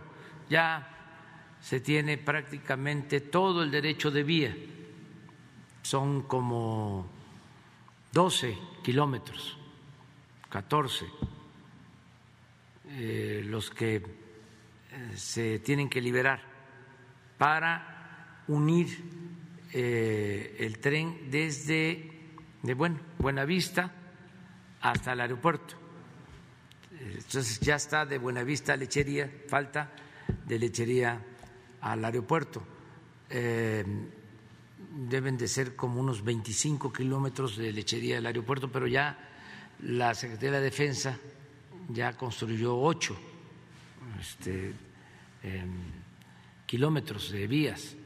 Ya nada más falta eh, ese tramo que deben de ser 12, eh, 14 kilómetros, y en ese tramo hay este, todavía eh, algunas este, protestas y se está mediante el diálogo y escuchando a los vecinos, buscando ya el arreglo, porque sí nos interesa que se tenga el tren.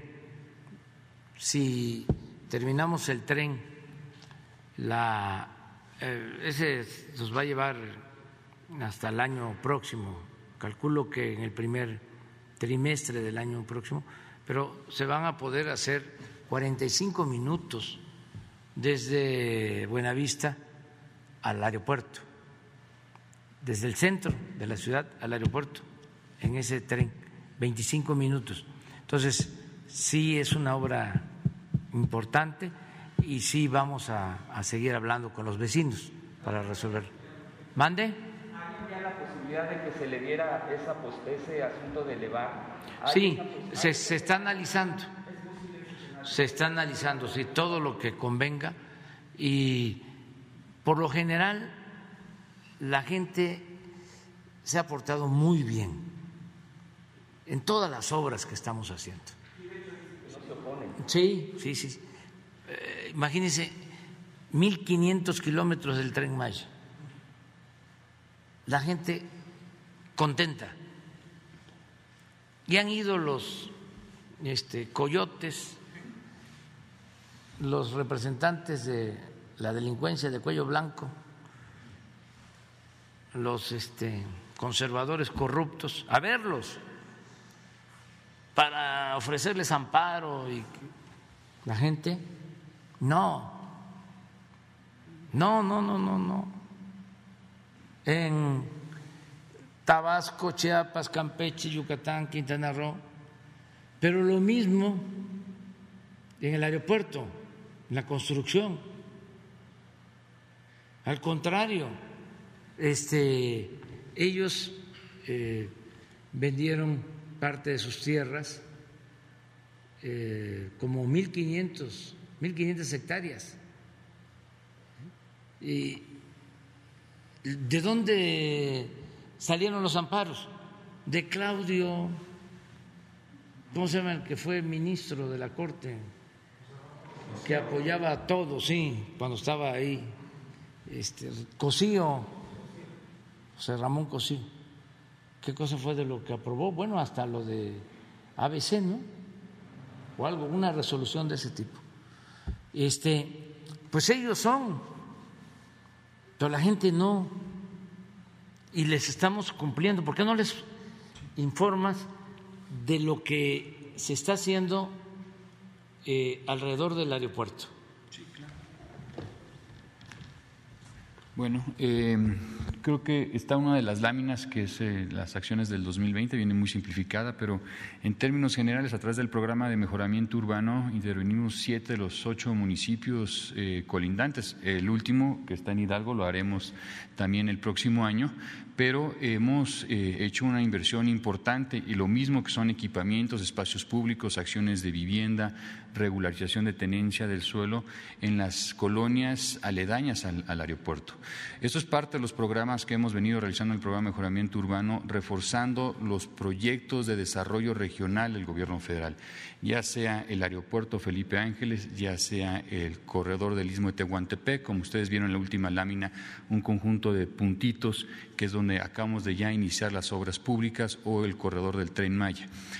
Lo que busca el gobierno federal, en este caso el presidente de la República, es dejar muy claro que el desarrollo urbano no solamente se tiene que concentrar en las inmediaciones de las estaciones o en los accesos al aeropuerto o en las 12 eh, grandes macroterrenos que se llevarán a cabo en el, en el Istmo para desarrollos puntuales, sino que también en las colonias adyacentes. Entonces, parte de lo que sustenta el programa de mejoramiento urbano es un acompañamiento puntual a los programas de desarrollo regional. En el 2019, particularmente, fue un conjunto de incentivos fiscales en la frontera norte. No hubo una inversión física en infraestructura como un tren, pero también nosotros entramos complementando en relación a este aspecto. Entonces, los tres proyectos principales que tiene el gobierno federal, en este caso podrán ver, digo, esto es en, en relación al 2020, podrán ver el conjunto de puntos que se están concentrando en el Estado de México. Si se pueden ir al 2021, a la lámina del 2021, ahí queda bastante más, más claro. Fíjense cómo todavía siguen las, acciones aledañas. Esas acciones aledañas, si tuviéramos otro plano, en otra ocasión podríamos explicarlo, en qué colonias particularmente en los municipios aledaños al aeropuerto. Lo mismo podrán ver en el caso del, del tren Maya, no es coincidencia, coincide plenamente en los mismos municipios donde están las estaciones de tren.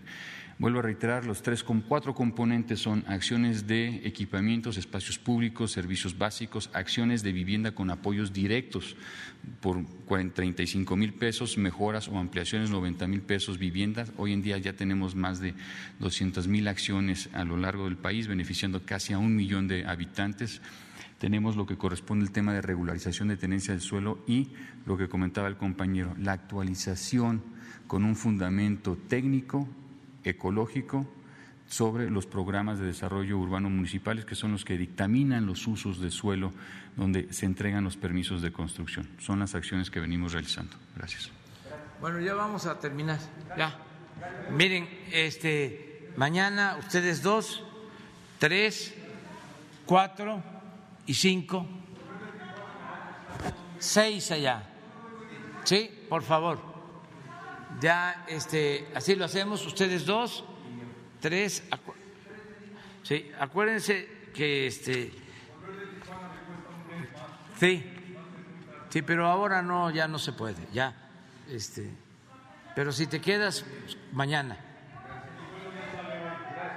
Muy bien, nos vemos mañana. ¿Cómo? Ah, pues migración, eh, este, frontera sur, frontera norte, eh, los programas de cooperación para el desarrollo, aduanas, todo lo que tiene que ver con eh, la relación México-Estados Unidos. Sí, mañana, entonces, este, ya no se puede.